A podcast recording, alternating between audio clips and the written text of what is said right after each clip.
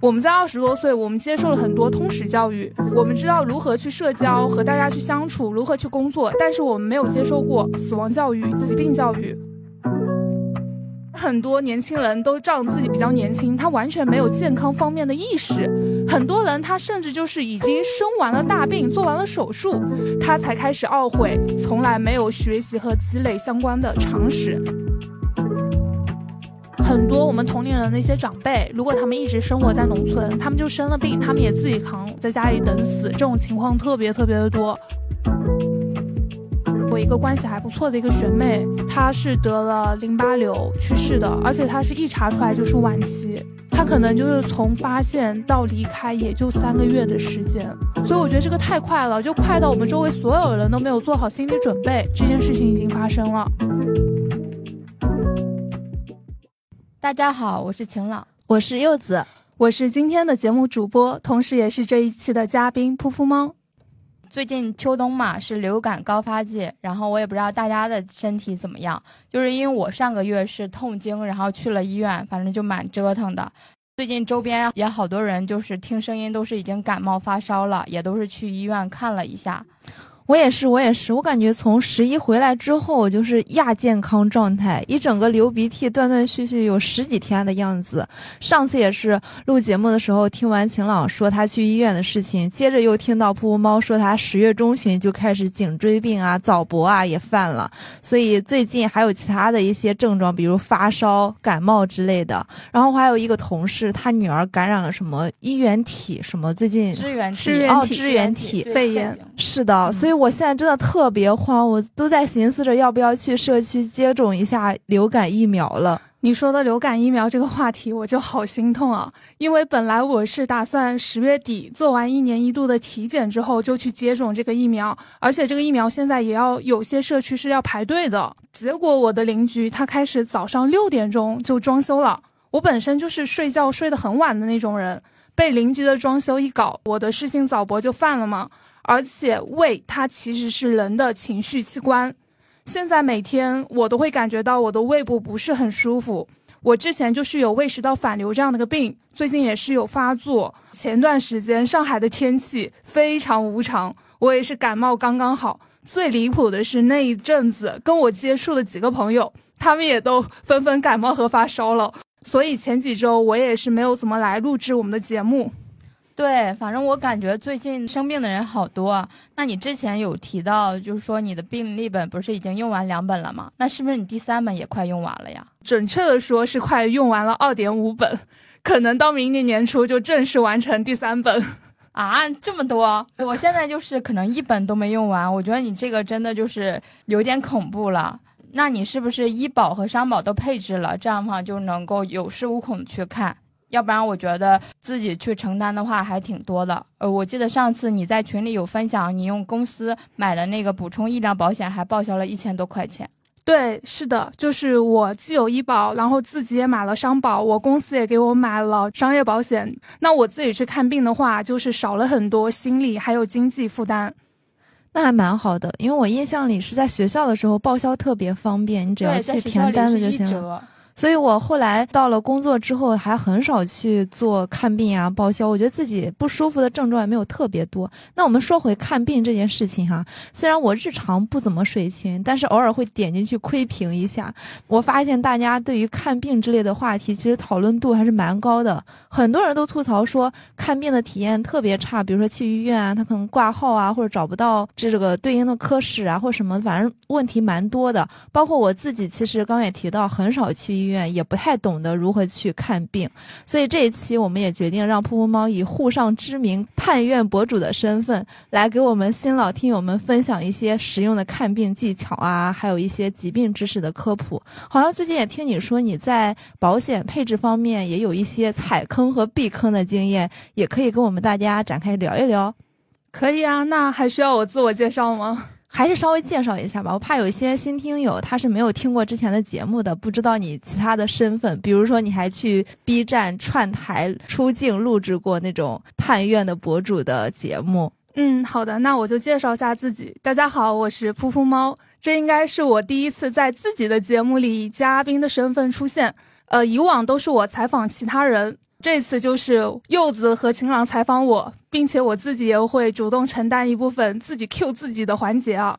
我是生活在上海的江西人，所以之前有人会吐槽我的普通话不好，我在努力的学我的普通话了。呃，我目前是在医疗行业工作了五年多的时间，我做过医药营销，也做过一些换教轻科普的项目。也许你曾经还在某知名健康平台看到过我编辑和校对过的妇科以及慢病类的科普文章。那今年我是三十二岁，但是我从二十岁开始就经常会因为各种疾病，还有我这个人就是有点胆小怕死的原因，跑医院跑的特别的多。在上海看病以及陪人家看病，我去过三十多家医院，就是从三甲医院到社区医院，我都有去涉猎过。那在看病就诊这一块，真的是有很多经验可以跟大家分享。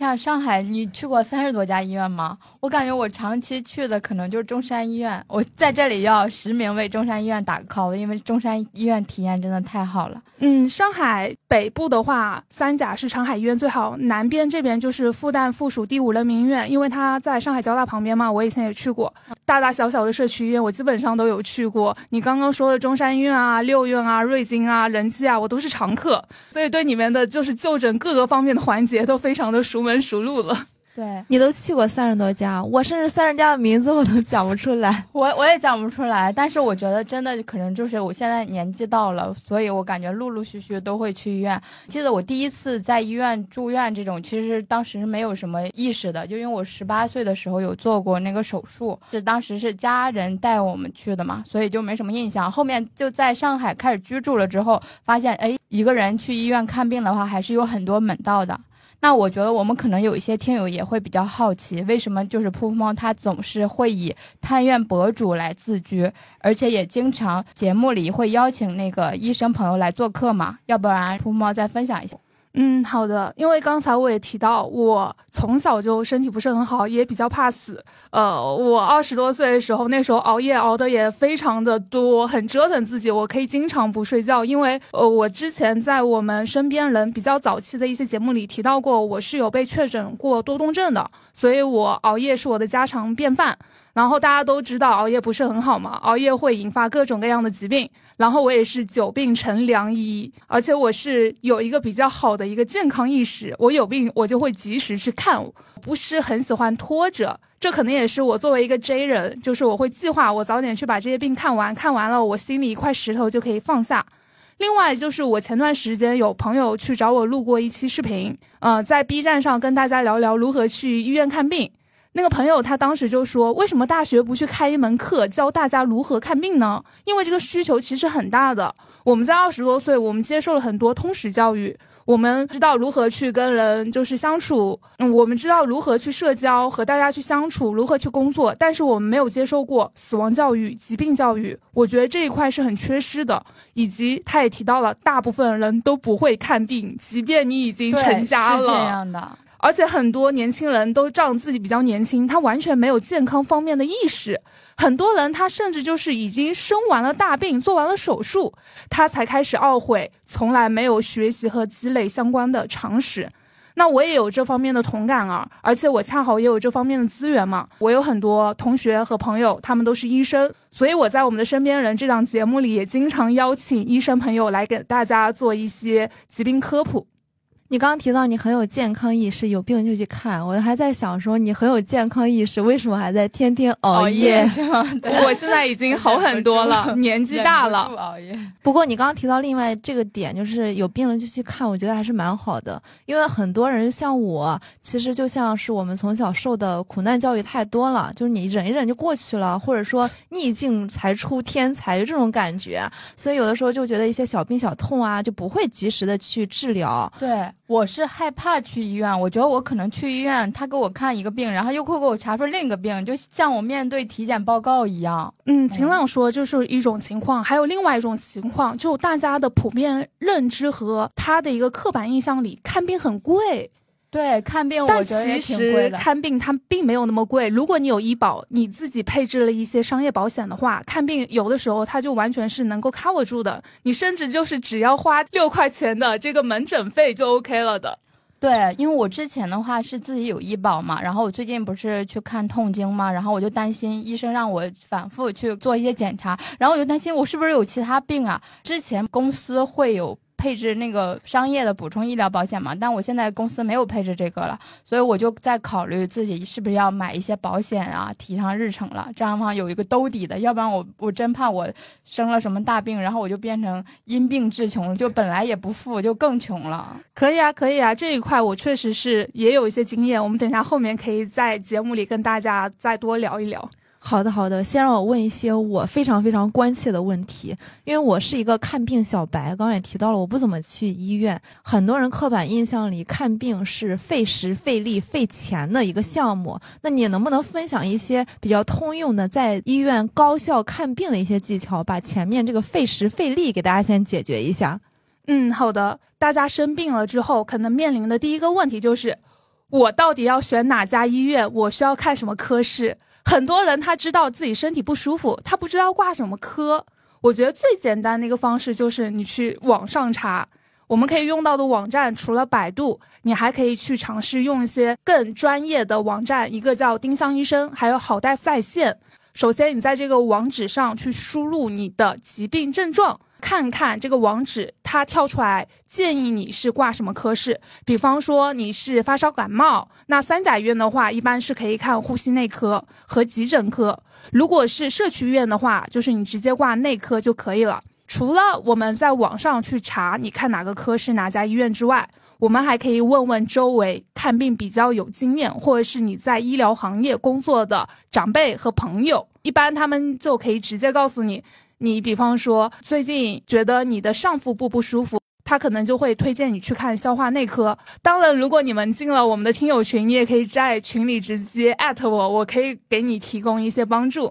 啊，第三块的话，很多人他可能没有事先在网上啊，或者是周边去求助朋友，他更倾向于直接去线下医院去挂号。那我们在挂号的地方，其实旁边一般的医院都会有个预检台。你可以在预检台问工作人员，他也会让你简单的形容一下你有怎样的一个症状，给到你相关的建议。但是我觉得这一点对 I 人朋友不是很友好啊，就是很多人很害羞，也害怕被那个工作人员骂。但是说实话，那些工作人员他们一般的态度都还挺好的，他们可能那时候说话比较着急啊，或怎样的，都是因为前面他已经服务了很多人，他就希望能快点把他该说的东西给说完，所以就会给你一种好像态度不好的这样的错觉。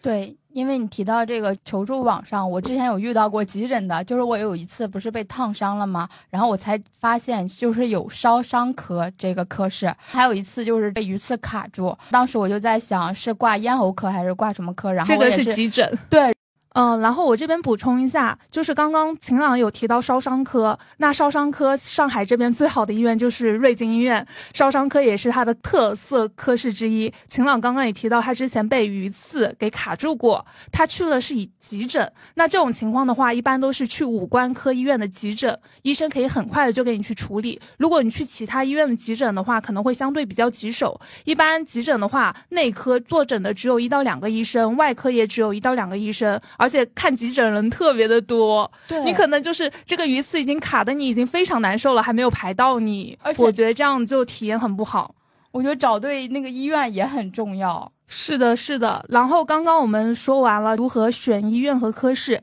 下面我可能就会给大家提一些如何规划一次高效率看病相关的建议。对我自己来说，我最快是可以十分钟看完一次病的。很多生活在大城市的朋友，他们去看病非常的麻烦。他首先要请病假，他请病假，他有的时候也摸不准到底是请半天还是请一天。其实像我的情况，就是我经常去看病，我基本上都是不请假的，我都是会在早上抽空，或者是下午，就是临近呃三到四点这个空档，然后离开公司去看一下病，效率都很高的。你可以在公众号上先挂号，线上挂完号之后再去线下。那我觉得这一块就不用多讲了，基本上大医院都有自己的公众号，挂号很方便的。我不知道柚子有没有挂过，就晴朗这一块应该也挺有经验了。我有个小疑问是，他开了线上挂号之后，如果没有通过线上去挂号，线下再去看的话，他给看吗？给看啊，但是它也有号源的。一般老年人他们都是线下去挂号嘛，但是你线下他们有些人还不会用自助挂号机，他就在那个人工收费那边等个半个多小时。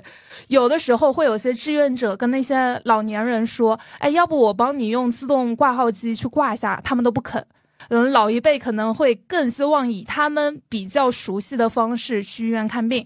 其实，在北上广深的三甲医院都有推行分时诊疗这样的一个政策，就是大家可以在预约的时间段去看病。比方说，你约的是十一月三十号的早上十一点到十一点十五分之间的号，你就在十一点十分，甚至是你十一点十五分的这个时间段去医院。你可以稍微晚到一点，但你最好不要早到。然后你到了，基本上等一会儿。就可以叫到你，可以给你节约很多等待的时间。那这块我要补充一下，上次我也是分时诊疗嘛，就是你在线上预约完挂号之后，你在线下还是要去挂号付钱。像中山医院的话，要到那个签到机去做一个签到的，然后他大屏会喊你。嗯，但其实不是所有医院都要去门诊台，就是要去护士台那边签到。中山医院这家医院是需要的，但是像瑞金啊、六院啊，还有什么仁济医院这些都不需要的。对，每个医院的它都有自己的特色。我要说第三个就是提高你看病效率的 tips，就是如果你不做检查，你只是开药的话，但你又想去大医院。我建议你最好是下午的三到四点去医院看病，因为这个时候人非常的少。我们都知道中国人习惯早起嘛，中国人太勤劳了，特别是很多老年人，他们都倾向早起去医院看病。一般他们都是早上八点到十点，你会发现医院人山人海的都是中老年人。还有人会说，哎，早上八点不是医生刚刚才上班吗？他会比较有耐心，而且他脑子又比较的清醒。那但是从整体的一个看病效率来说的话，我的经验是更推荐下午。嗯，第四个小 tips 就是，如果你要去做一些常规的检查，你不需要特别厉害的一些专业影像科医生去看片读片的话，你完全可以去社区医院或者是去二甲医院做一些检查。第一就是比较好预约，你这些检查它也不是说有多难。多高精尖，然后你需要有多厉害的专科像医医生来看这些东西，就是他们都做的很好的。那大医院的话，你如果说你要去做个肠胃镜啊，还有像我经常要去做的一个动态心电图，还有就是排一些 CT 等等的一些检查的话，它都是很严苛的预约制。一些热门的检查，它甚至是要排半个月到一个月啊。我之前心脏非常不舒服，就是我辐射到了我的左手臂。整个手臂都不舒服了，我当时去中山医院做了磁共振和心电图，但是我这个心电图我是一次性的心电图，所以就不用排队。如果是动态心电图的话，大概也是要约十天左右。但是因为我的磁共振和心电图都没有查出特别大的问题，从心内科辗转去了神经内科去看病，结果那个医生他给我开了一个肌电图，肌电图就是肌肉相关检查，但是那个检查他要等十八天。我当时还比较好奇，想体验一下，结果这十八天过去了，我自己的身体已经好了，然后当天我就直接去了那个医院去办了退款流程。医生他就问我你怎么不做了？我说我的病都好了，检查还没有排到。然后他跟我说大医院是这样子的。然后刚刚分享了就是我们如何去做常规检查去。医院开药，在医院如何挂号？我下面可以给大家再提供一个思路，就是巧用互联网医院。因为我们生活在大城市，特别是我们生活在上海，医疗资源真的很方便。你有些病，你直接可以在公众号上的一个互联网医院在线问诊。你出诊开药的话，你必须要在线下完成；但如果你是复诊开药的话，你也是可以直接在互联网医院去完成这个动作的。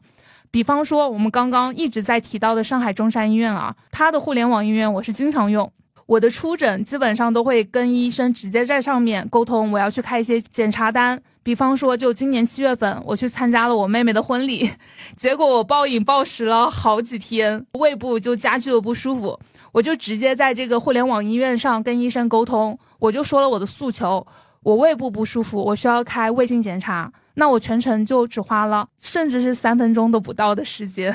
像我平时上班的话，是早上十点钟才开工嘛，然后我那天约的胃镜是早上九点钟到院做检查。我当时记得印象很深刻，我九点半不到我就已经搞定全程了，走路去公司也只要花十分钟的时间，所以我相对的还比平时更早了到了公司，就完全不用专门的请假去医院看病。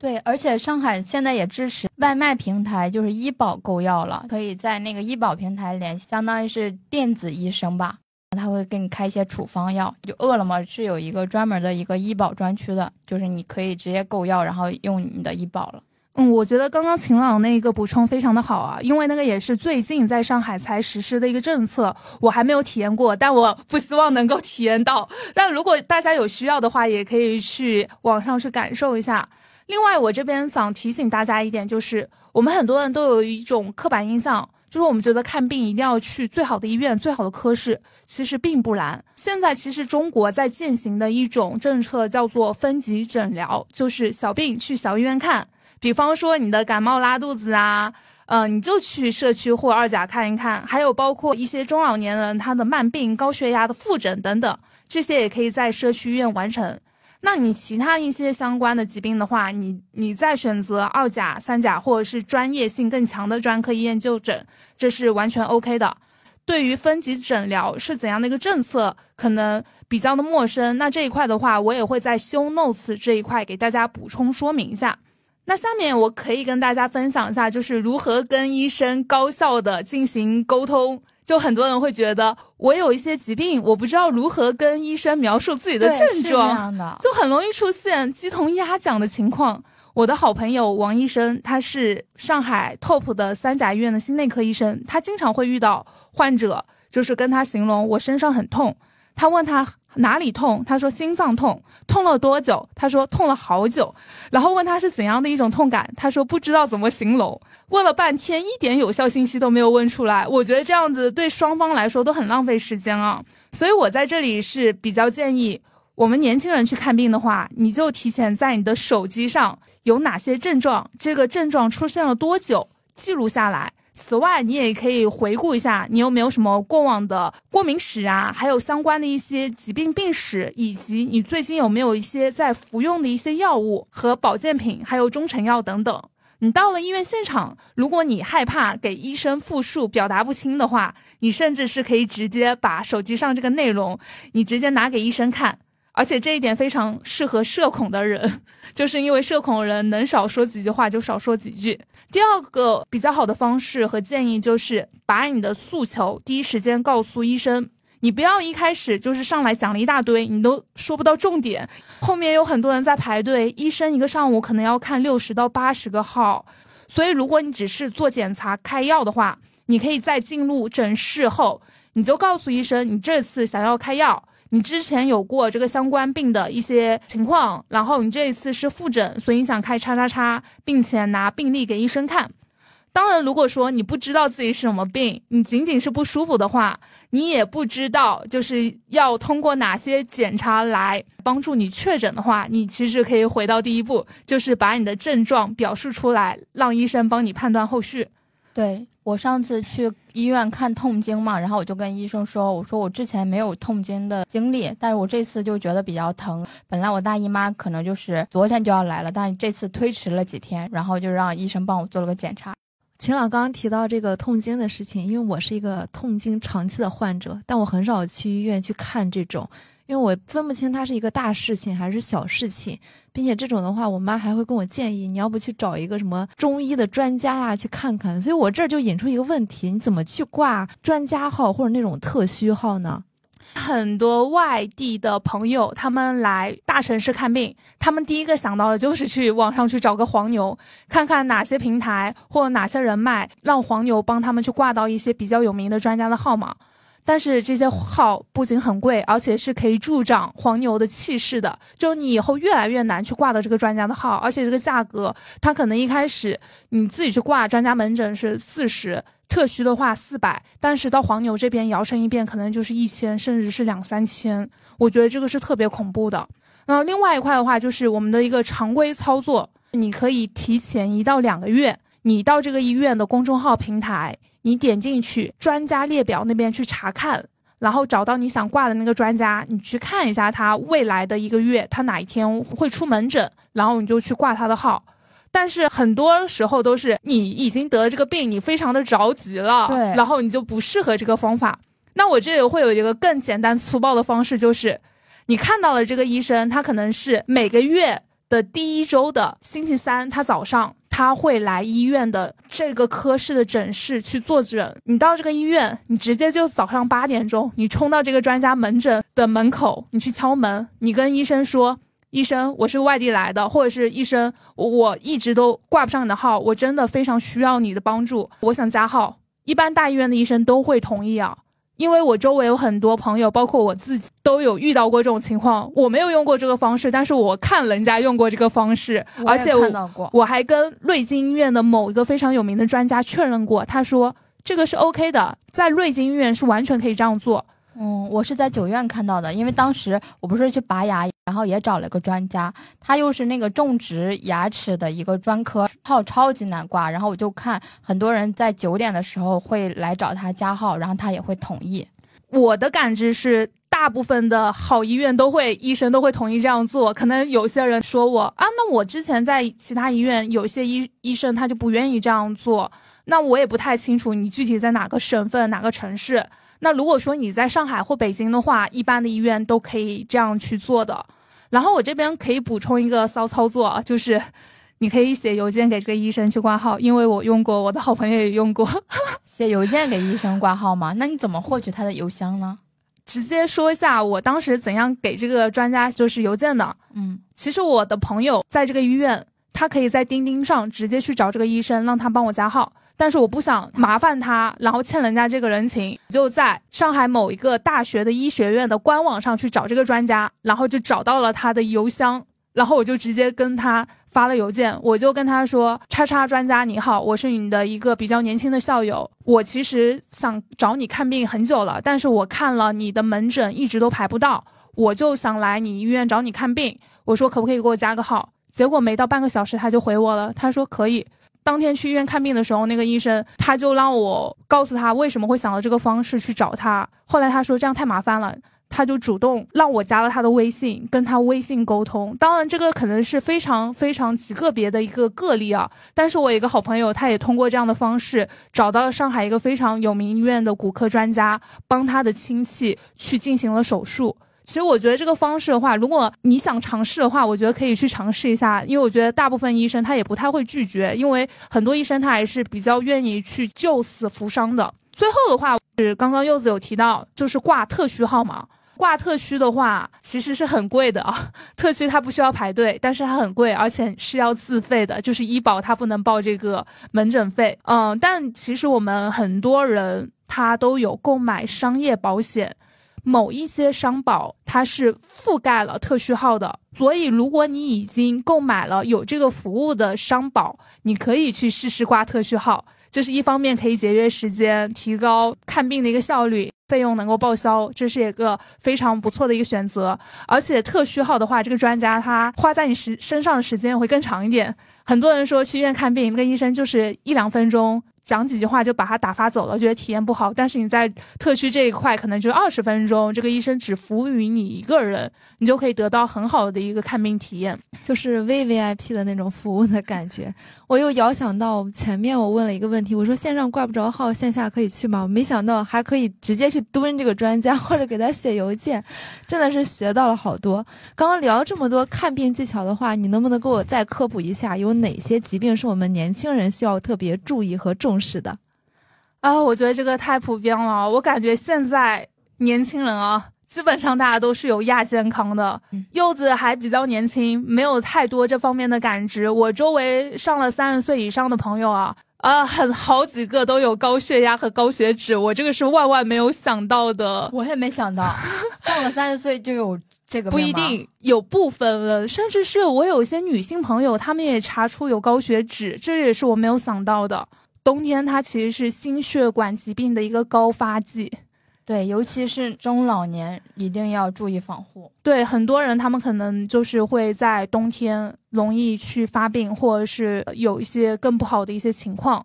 那我自己其实是刚才也提到了，我有心律失常，就室性早搏挺久了，但我这应该是遗传的，就我家人都有的。很多年轻人也经常会觉得心脏这里不舒服，特别是熬夜加班了之后，手臂也不舒服，后背也不舒服，甚至是你心脏不舒服，你可能也会辐射到你的背部、你的胃部，还有你的牙齿。我之前就有这样的一个情况，所以我跑到冷静医院去看了急诊，我还做了全套。我当时就是医生，他完全是按照胸痛这样的一个情况给我开单。我那天晚上在医院消费了一千八。还好我有商业保险，然后就帮我全都报销掉了。现在我们经常会听到结节嘛，肺结节很多，甲状腺结节，我就没有认识几个人没有甲状腺结节的。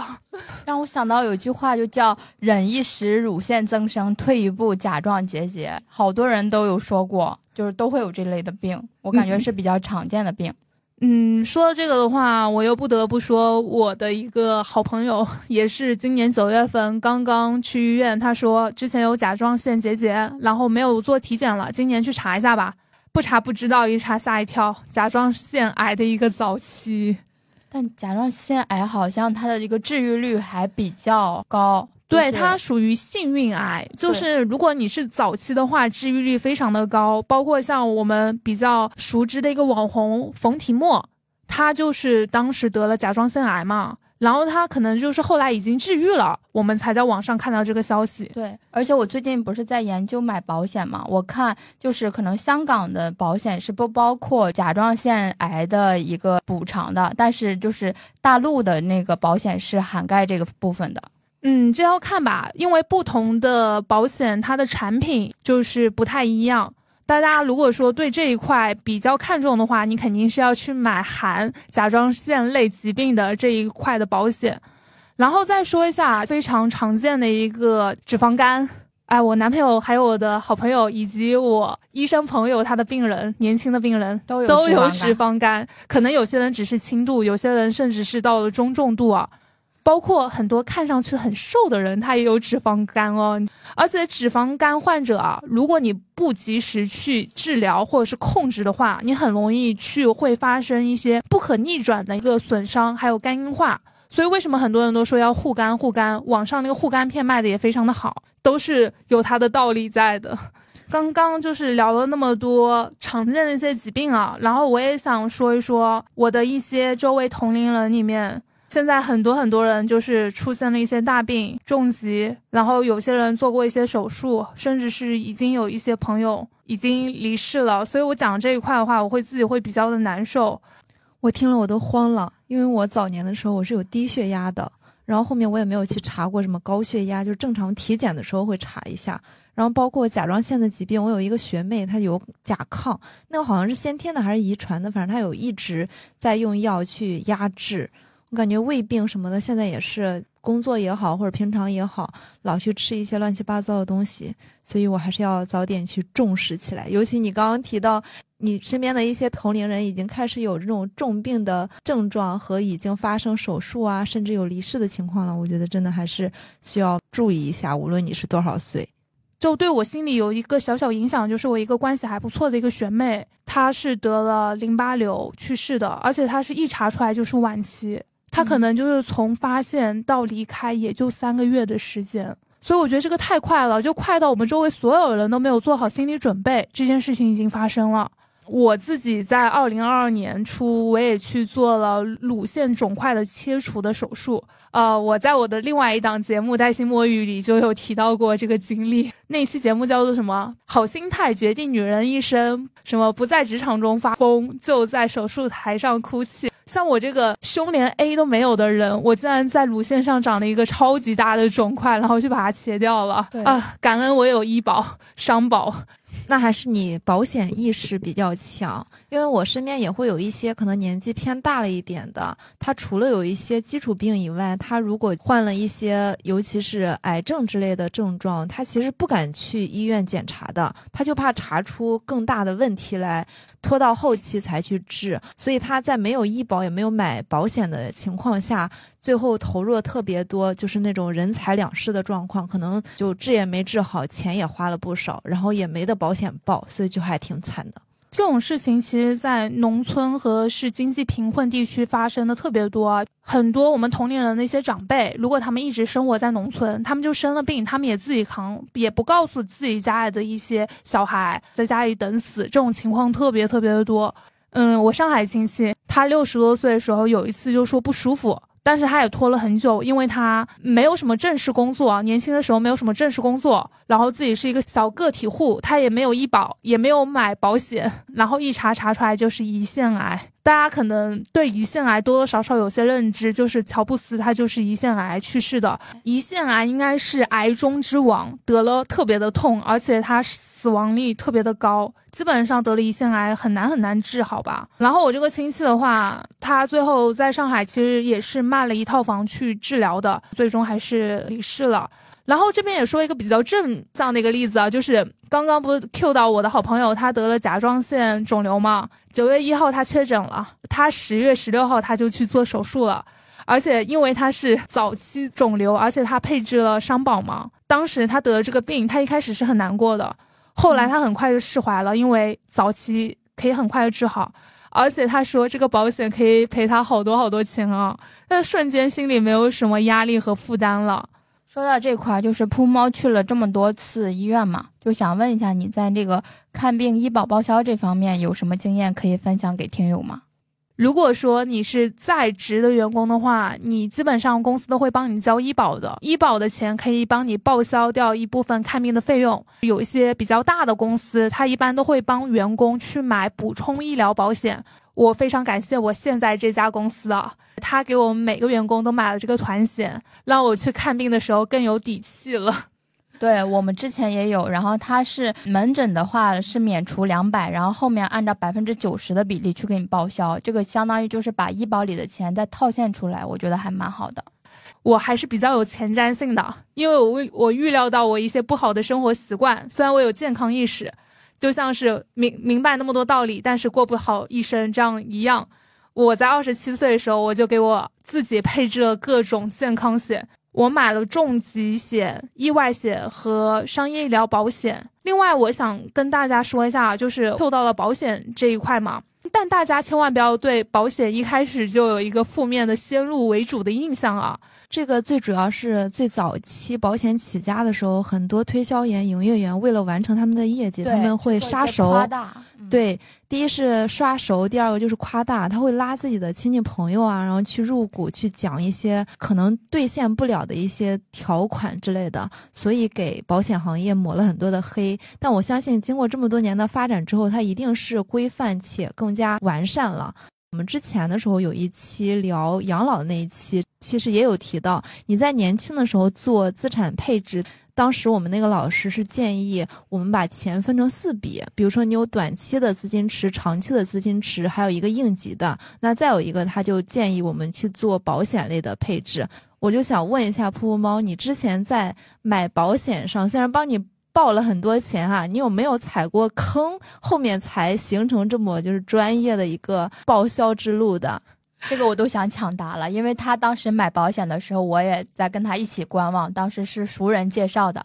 我觉得我妈妈的人生经验告诉我，就是熟人做一些生意可能会有些坑，然后我当时就选择观望。而且我当时要买那个保险太贵了，我还没有那么高的一个承担的经济能力，所以我就观望。但是噗噗猫就是买了。啊，你说这个我真的要说，大家还是不要太懒了。懒的代价就是你可能要付出更多的金钱。我当年就是没有好好的做功课啊，就像秦朗刚刚说的，我就是熟人的介绍，一拍脑袋，菜单在我面前了，就看这个菜价你能不能接受，能接受就买了嘛。然后我就买了某邦。当时如果没有买这个保险，我去买另外一个的话，我应该省下的钱可以买好几个大牌包啊。我的第一个建议就是做好功课。你可能会说多做功课，这不是一句废话吗？对，这就是废话。但是我还是要提醒大家呀，你买的是保险，你未来保障一生的东西，你当然要慎重购买。而且保险的配置，它涉及到的知识体系啊非常广，它除了要了解像什么金融啊、医学呀、法律啊，还有包括刚刚柚子提到的资产配置。它有很多不同和交叉领域的知识，像我们很多人都是门外汉，我们不懂。你不懂的话，你肯定就是要在此之前，你可以去试着去约约专业人士去做一些免费的保险购买的咨询，来帮助你更好的去了解保险，去避坑吗？因为这方面的服务是非常的多的。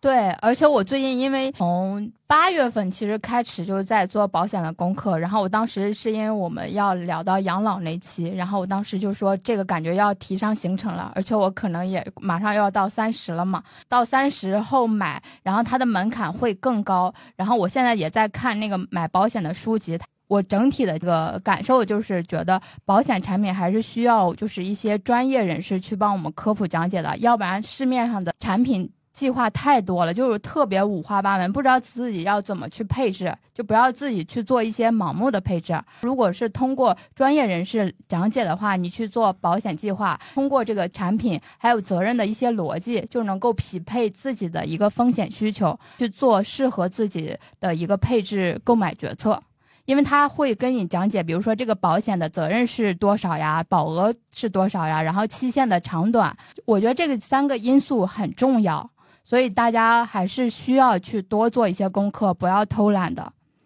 你提到这个专业人士，我有一个同感，就是我看很多调侃的时候，我根本看不进去，就那个字儿不入脑子那种感觉。我需要别人讲一遍。是的，我需要别人就是大概的翻译一下，尤其他很多时候其实是有点拗口的，属于门外汉一下子看看不太懂的。对他要给我翻译一下，就是专业人士他可能会针对，比如说这个重疾险啊或医疗险这些健康险的产品涉及的一些核保规则啊、疾病定义啊、理赔标准啊，去做出一些解答，这样的话。大家就能够明明白白的去做一些决策，而不是稀里糊涂的购买。比如说，呃，我要买这个保险，那它是不是能够帮我保障这个甲状腺癌？是不是可以去做一些赔付，是吧？就大家是一定要知道清楚一些，就不是要稀里糊涂的啊，我就买了这个，然后结果我到去赔付的时候，发现这个产品它不赔付，不在这个赔付的范围里。是的，而且你刚刚说，就是我们很多时候自己去看那些非常书面化的这样的一个保单，你看不懂的话，你肯定想找一个人去咨询。那正好有这样的一个专业人士，他可以帮你解答的话，你干脆就直接问他呀，让他一条一条的通过说人话的方式给你转达出来，你很快就可以了解这些条款了。然后就像刚刚晴浪有提到的，就是你明明白白的去做这些决策，而不是像我稀里糊涂的就找熟人去购买了。然后我这边就是可能要提醒一下大家啊，你在买保险之前，最好还是不要去检查，就是防止去查出一些结节类的一些疾病。大部分人都是现在有肺结节呀，还有甲状腺结节，有一些重疾险的产品，它是明确拒绝就是承保肺结节患者的。重疾险一定要早买早好，而且你早买比较便宜。你早买的话，你身体还比较好，没有那么多疾病，然后你才可以买。很多人他现在想买啊，但是很多产品他就是买不了了。对，这让我想到我之前看保险的那本书，他就说，你上了年纪之后，你不是去买保险，而是去申请保险。就是这个保险你能不能买，那都不一定。年纪大了，面临的一些疾病可能会比较多，那他可能没办法去购买那个保险的。但我有个疑问，就是在正常的保险确定之前，他会要求你做一份全方位的身体体检才可以去配置吗？不会啊，而且我刚刚都说了，最好不要去做体检。因为真的，就万一你查出点什么来呢？你想购买这款产品，他明确提出他不给这方面相关疾病的患者去承保的话，其实你真的就很亏的。你可能就要换下一个去产品去研究，去做一些调研，浪费都是你的时间。呃，然后这边还有一个比较好的一个踩坑经验，就是货比三家吧。我当时就真的是只看了某邦。我觉得货比三家的话，其实它是一个比较好的方式，让你更加全面的去了解一些保险产品。因为保险它算是一个强监管的一个行业，就是所有在市面上能够去销售的产品，它其实都是有监管审查备案机制的。只要你通过正规渠道购买的产品，它第一它是不会存在一个什么真伪的这种问题啊，就是什么假保险什么的这种不存在啊。其实市面上都是一些比较同质化的商品，但是它可能就针对的一些保障范围不一样，那你就可以去做一些对比，然后去有一些更全面的了解。比如说你想买一个那个重疾险产品 A、B，它的区别是什么？其实国家对于这个保险行业的监管是比较强的，它是要求这个保险公司有一定的履约能力和长期经营的这个稳健性，这样的话才能够帮大家相当于是来托底，所以国家对于这一块的监管会比较强。那大家去可以多对比一下，如果在市面上都存在的比较久的，那他们其实基本上都是有一定的那个长期经营的能力的。对，还有一块就是我补充说一下，就是买保险的一个途径，主要是两大途径：保险公司它代理人来购买，第二个就是可能会类似于像是经纪人去进行购买。然后保险公司它代理人，它是属于保险公司自营业务的一个范畴，它的优势可能就会觉得它的一个线下沟通能力啊，还有它的一个服务能力很强的，但是它有很大的一个问题，这个代理人他的一个专业性。他可能要打个问号，有些人他可能就是培训了一两周他就上岗了，而且他一般都会先卖给自己的一个亲朋好友。发现是这样，就他们好多人都是为了开单。因为我之前不是有个朋友，然后他就没找到工作嘛，他就去保险公司上班了，就去那个某邦，平时也没什么事，就到公司做个培训。他其实产品讲解的他也不是特别全面，但他就想让我们帮他去开单。他说：“你要不要来我这儿买保险啊？然后我会给你一些优惠什么的。”我说：“你这都不靠谱。”然后果然他就是过了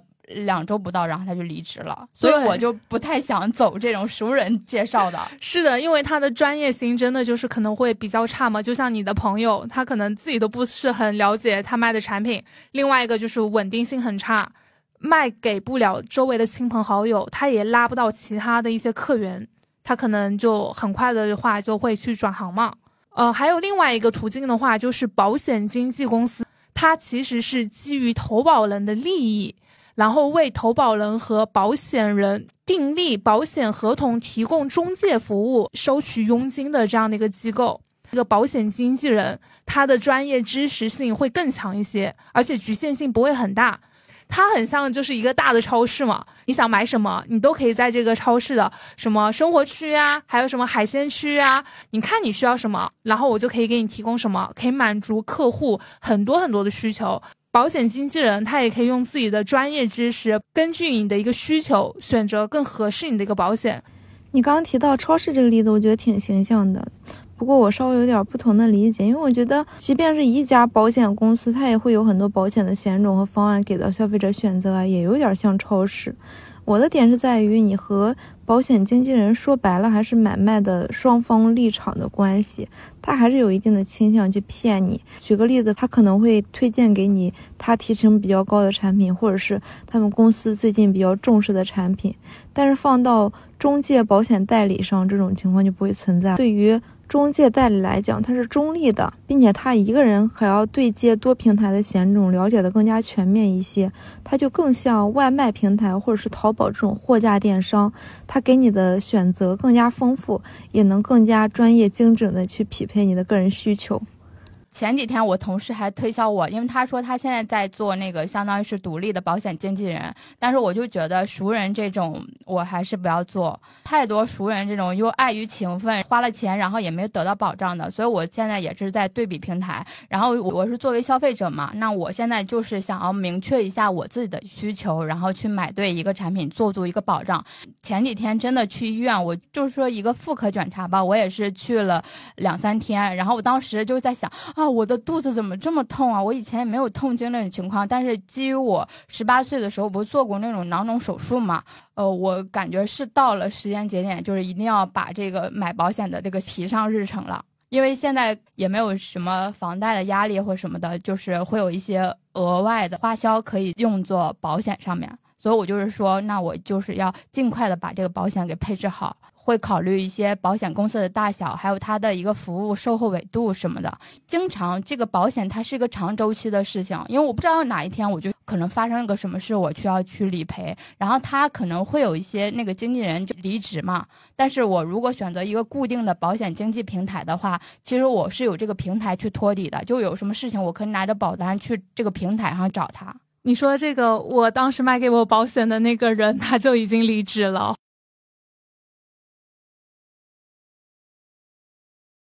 我看他他已经换了两三家公司了，好像真的呀。嗯呃，但是我后来那个保险经纪人啊，说实话，他平时从来不会跟我说话，他只会每次有新的产品了问我你要不要买。我我也不想要这种推销的，我只需要比如说我在需要理赔的时候，我他要告诉我提交哪些材料，然后我什么时候可以理赔到账就好了。但他的服务也不好啊！我之前要理赔，他让我自己在网上操作一下。他说你那么聪明，我相信你的哟。我就想啊，算了吧，还是我自己弄吧，我也不靠他了。啊，那我觉得确实就是也不要跟他生气，一生气又有乳腺结节，就也很烦。所以大家还是不要偷懒，去多对比一些平台，去多做一些功课，这样子。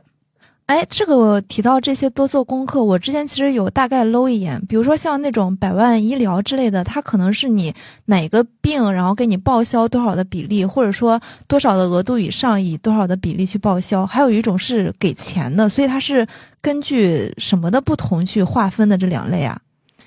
你刚刚说给钱那个是重疾险吗？我也不清楚，但是我有看网上有说，比如说某一个保险赔了他多少钱，甚至还有的是因为生了一场病，然后保险给他的钱他还赚钱了。我有遇到过这样的案例哦。那我在这里可以给你科普一下，像你刚刚提到的那个医疗险，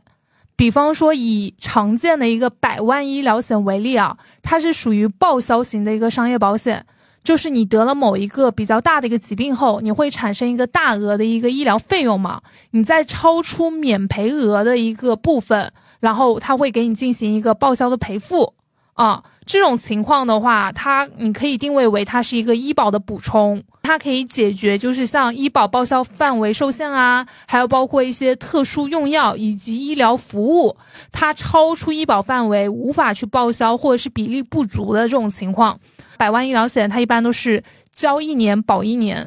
对，所以你在选的时候一定要让保险经纪人跟你就是明确一下，就是后期比如说到期了之后能不能续保之类的，要不然更换其实也比较麻烦。然后你刚刚说个什么大病一次性会赔付你一笔钱，这种你应该说的就是重疾险吧？重疾险它是属于给付型的保险，就比方说某某人他患上了合同约定的。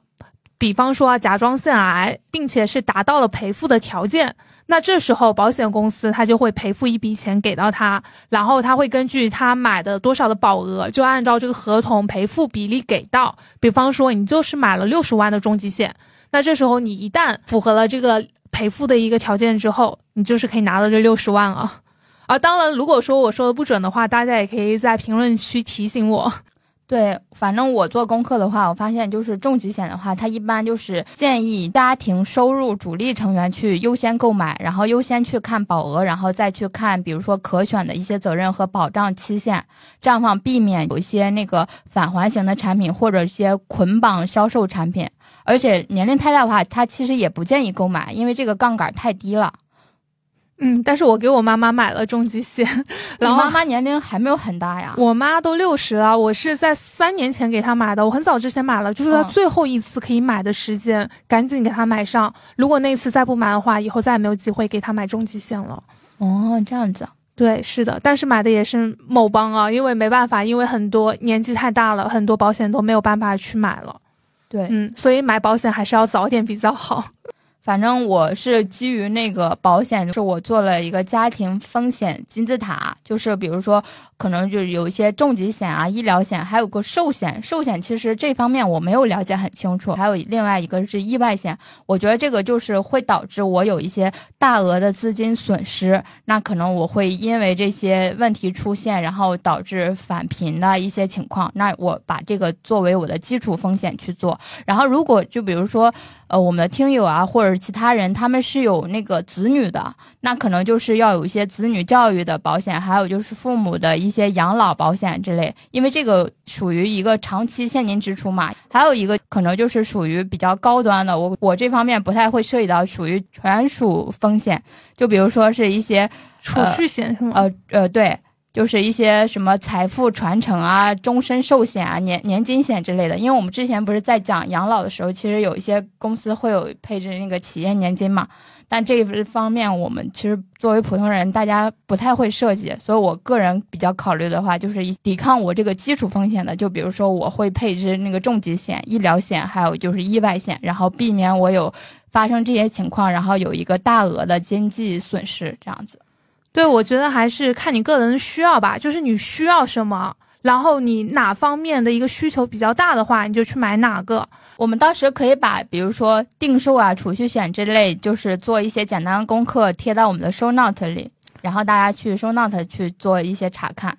像必备的，刚刚提到的医疗啊、意外啊、重疾的配置基础之上，你看一下你是否还需要其他的一些保险，都是因人而异的。当然，我觉得像我们在大城市生活打拼的年轻人，我觉得大家都很有必要去投保一份重疾，就是你用一份小钱长期锁定对未来风险的一个应对。这个合同有效期内，它并不会因为你年龄的变化、你的身体小毛病涨价，或者是不能保了这种情况，它是不会发生的。对，我觉得这点很重要。是的，续保一定要关注。发现很多人都在续保这方面遇到了很多坑，导致我现在我自己去配置保险的一个原则的话，我是想先有一个基础保障，然后再做一个储蓄。它那个产品就是能做到高保额，但是我保费又能花费的比较少。你提的种类有点太多了，我的脑子都有点 吸收不下了。但是中间有听到你们反复提到一个重疾险，包括其实我们上次聊养老的时候，那个专业的老师他也是最后一笔的资金，他就说给到重疾险之类的这种保险，然后去配置。这里我上次只是听了听入了脑子，说实话我回去没有查相关的资料。那听完这次之后，我也觉得建议跟我一样的。年轻人也好，或者中青年也好，都可以去投保一份重疾险。万一发生类似的事情的话，你会有一笔巨大的收入，然后去应对。我觉得这个还是蛮好的。嗯，对，柚子真的就是一直都在用手机记笔记啊，然后你也不用埋头苦记啊，就是你可以尝试等一下，试着去约一下我们刚刚提到的顾问老师。让他们给你做一次更全面、更权威的关于保险的专业解答，因为我们今天跟你聊的真的就是皮毛皮毛而已。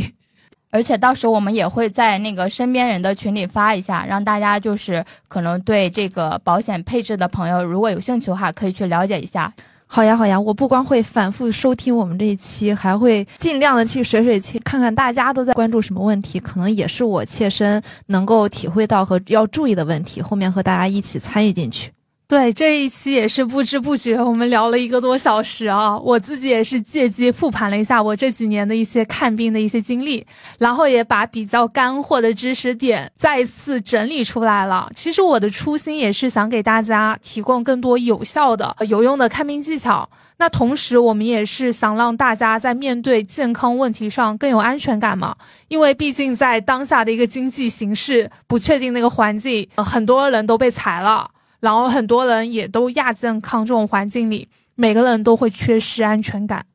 对，现在我就想通过买这个保险，然后来增加我一些抗风险能力，这样它能够帮我在很大程度上，比如说解决万一有些有些突发事件，然后我有一些经济损失这个问题，然后也让我们会有一些更多的选择权，也对我们自己、我们家人负责，因为毕竟我算是也算是家里的顶梁柱，主要对顶梁柱了吧。为了让大家能买到更合适的保险呢，我们也争取了福利。和经济平台沟通之后，现在限时免费五十个名额给到大家体验以专业家庭保险规划服务，会有专门的顾问给大家提供一对一的服务，结合个人和家庭的实际状况呢，给做出符合需求的合理的保险配置方案。包括我们提到的重疾险啊、医疗险啊这些基础保障方案，也包含。大家在群里有聊到过的养老金的规划、强制储蓄，还有理财规划这些，推荐给大家也是因为对比随便找一个代理人去了解或购买保险的话，他们更客观和中立一些，货比三家，没有强买强卖。如果有需要的话，大家可以通过收 note 里面的超链接，或者在评论区复制链接直接预约。当然，如果你现在不着急做保险规划，只是想先了解了解，或者有其他的疑问，也可以去添加收 note 里面的平台小助理 Nico 的微信做咨询。现在真的保险还是要早买早好，因为我现在都有这种乳腺结节什么的。但是大家也不要去为了买而买，不要去盲目的去买，一定要多做好功课，不要偷懒，多对比一下，比如说那个产品计划什么的，而且要有一些专业人的指导，这样的话大家也不用花大钱，然后还遇到这种坑，这样就很不舒服。不过，我们也希望大家都能开开心心、健健康康的。我们前面有分享一些看病技巧，也希望大家越晚用到越好，或者你永远用不上是最好的。但是对于保险这方面，因为我自己是学经济学的话，我还想为保险证明一下，它作为我们金融业，如果按大分支来说的话，它是三大分支之一。我们国家其实对于保险的态度也是比较支持的，它被称为社会的稳定器、家庭的保护。伞，生活的必需品，这些东西我是有点信口拈来的意思。对于保险的了解和购买，还是要早日提上日程，给自己买上一份保障和安心。如果你喜欢这一期的内容的话，或者对保险有话说的话，欢迎给我们评论、点赞、收藏哦。如果大家需要一些专业的保险指导，也欢迎进入我们身边人的陪伴群，和我一起学习。那我们今天就先聊到这里啦，下周二再见。拜拜，拜拜。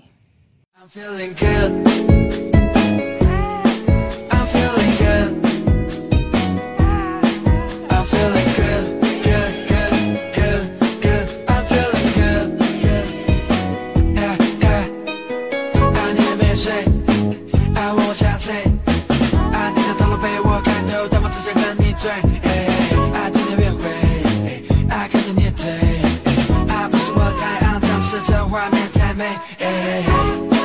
啊，baby，你就如此的美，啊，今晚让我无法疲，啊，不要让我躺在这陪你看起来很美，I'm feeling good。